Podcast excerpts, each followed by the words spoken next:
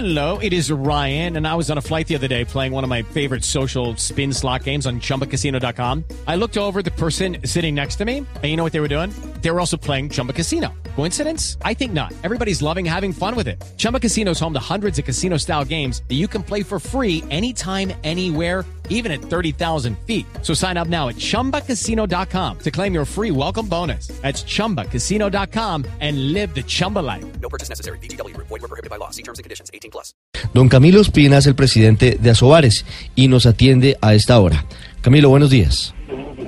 Ricardo, buenos días para usted y toda la mesa de trabajo. Bueno, ¿cómo tienen ustedes prevista esta, esta carta, esta petición que le están haciendo a la Alcaldía Mayor de Bogotá? ¿Ustedes creen que puede tener éxito eh, esa ventanita de, de mayor posibilidad de venta de licor durante el Mundial? Digamos que hay que poner en contexto a la audiencia, y usted muy bien lo anotó, que tenemos un horario en este momento a partir de las 10 de la mañana. Pero ¿qué pasa? Bogotá el año pasado, la administración distrital a través de su Secretaría de Gobierno, expidieron el decreto 667 que unificó en un solo decreto diferentes normatividades que se tenían para actividades económicas. ¿Qué quiere decir eso? Recordemos que las tiendas tenían unos horarios y estaban en un decreto, las grandes superficies en otro, entornos universitarios en otro. Muy bien lo hizo la administración y unificó en un solo decreto las actividades y los horarios de estas actividades. Entonces lo que estamos pidiendo, digamos que no es nada nuevo a la luz de ese decreto, que es el 667 expedido en diciembre del año pasado. ¿Qué pasa? Ese decreto amplió los horarios para tiendas de barrio, grandes superficies, a las 7 de la mañana. El único horario que no se modificó y nos pareció correcto fuera, eh, fue el de los bares, que permaneció intacto de 3 de la mañana a 10 de la mañana la restricción para la venta y consumo. Lo que estamos pidiendo con ese contexto es que se tenga, eh, se unifique solo durante la época del Mundial, que tanto tiendas como grandes superficies, que ya repito, tienen el, el horario a las 7 de la mañana, se permita también que los bares puedan acceder a ese horario. No es para salir a vender y van a ser todos los establecimientos y los 11 mil bares que están registrados en Cámara de Comercio de Bogotá van a salir.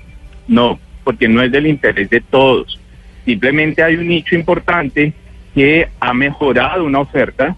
Eh, precisamente ustedes muy bien lo anotan y son los expertos en, en todo este tema de deportes y partidos mundialistas. Que, hombre, 7 de la mañana pues va a haber una oferta también diferente. Lo que queremos es que no se vaya a penalizar un sitio porque algún cliente pueda llegar a pedir una cerveza porque, como le digo, se están fortaleciendo otras estrategias de café, alianzas con panaderías, eh, inclusive desde Asobares con un aliado pusimos máquinas, muchas máquinas de café eh, que no le costaron un peso a los afiliados Doctor para Ospina. esta época mundial. Doctor Señora. Espina, usted nos habla que en Bogotá hay cerca de 11 mil bares y que esto lo que están pidiendo es solamente para algunos bares. ¿Usted tiene una eh, cuantificado cuántos son estos bares o qué tipo? Nos dice que son ciertos bares. ¿Nos explica un poco mejor para, para poder entender de qué estaríamos hablando en esos días de mundial? La gente a las 7 de la mañana en los bares, ¿en qué bares estaría? Sí, mira, eh, no se puede en este momento cuantificar porque primero depende de la voluntad del empresario. Lo que nos han hecho llegar los afiliados a Sobares es que les gustaría a un 30% de ellos, nosotros representamos 580 establecimientos en Bogotá, a un 30% de ellos les interesaría porque tienen temas ya corporativos, porque tienen brunch, porque montaron las máquinas del café que les decimos. O sea, hay toda una oferta Pero inclusive uno, a veces tiende a Señora. pensar, no sé si, si es pensando mal, doctor Ospina, que, que sería en las, alrededor de las universidades, porque allí está el público cautivo, los estudiantes que llegan a sus clases, y entonces están los bares abiertos en ese momento que por fortuna hoy no pueden abrir a esas horas. ¿No será que, que un poco este, esta petición permitirá esto que tal vez no, no sea lo, lo óptimo? Pueden que sean algunos de los establecimientos, pero mira, llevamos seis meses y vuelvo y digo de lo del decreto 6 de 7 y no ha pasado mayores consecuencias. Señor Ospinal, si le entiendo bien cómo están las cosas, uno puede ir a una tienda de barrio que tenga un televisor y ver el partido y tomarse una cerveza y no en un bar. ¿Correcto? Eso es. Eso es. Entonces lo que estamos pidiendo es igualdad de condiciones en la época mundialista y más cuando los establecimientos dedicados al tema de bar pues tienen unas infraestructuras mucho más fortalecidas para eh, poder atender al público, baños, eh, televisores, pantallas gigantes.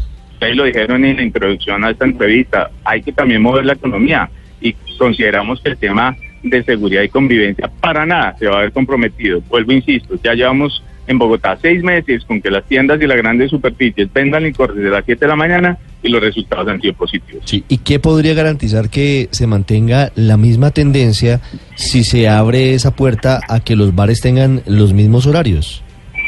Ya lo hicimos hace cuatro años. Ustedes hablaron del Mundial de Brasil, que recordarán que esta primera fecha fue bastante difícil y logramos en ese momento con la administración de turno, mm, eh, con el análisis que hizo el mismo SEAX, que era el mismo Centro de Estudios y Análisis de, de Seguridad, Estadísticas de Seguridad, que los nueve eh, muertos que hubo en esa celebración fueron en espacios privados, no en establecimientos públicos.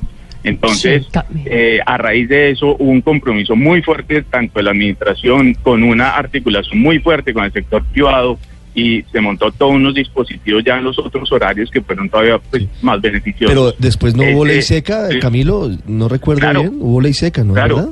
Claro, hubo ley seca y a raíz de, lo- de los operativos que montamos conjuntamente en ese momento con el alcalde de turno que era el doctor Gustavo Petro y con su secretario de gobierno, nos articulamos y pudimos sacar adelante las fechas mundialistas.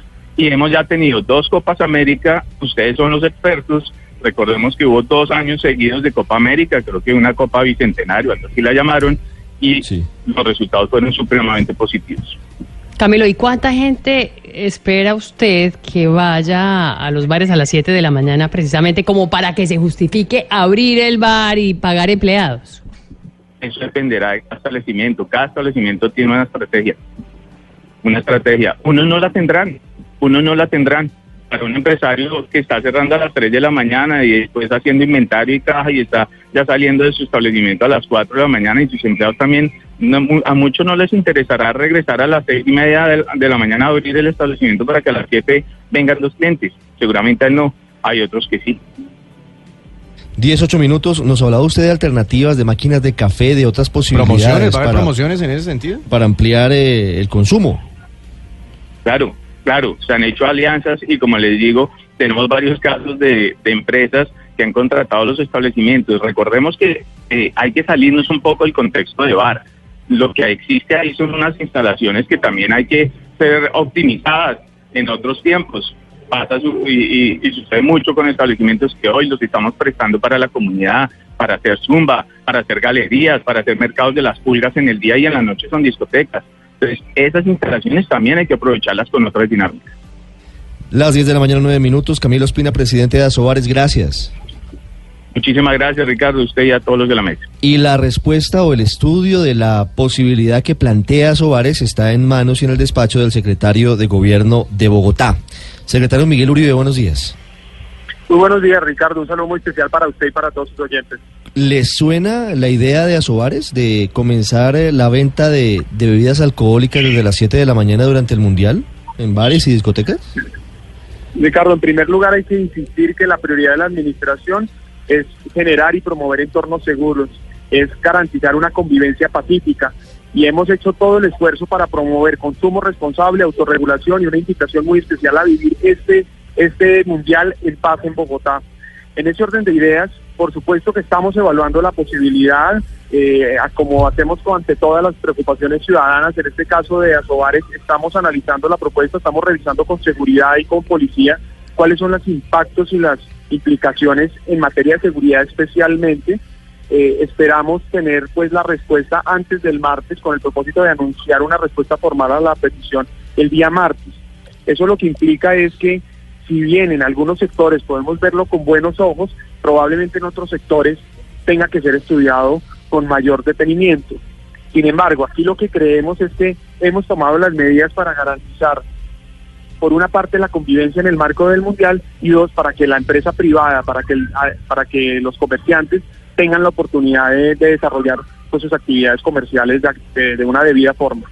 El espejo más reciente lo vivimos en, en el Mundial de Brasil hace cuatro años y hablábamos de eso con Camilo Espina, que mm, recordábamos que en el primer partido Colombia-Grecia hubo desórdenes, hubo nueve muertos en Bogotá y luego de esa fecha hubo ley seca en la ciudad. ¿Cómo están planteando, más allá de esta propuesta de Asobares, la seguridad en Bogotá durante el Mundial? Bueno, en primer lugar, eh, obviamente aquí el mismo horario determina y, y tiene un impacto en, en el comportamiento totalmente diferente al que vivimos hace cuatro años.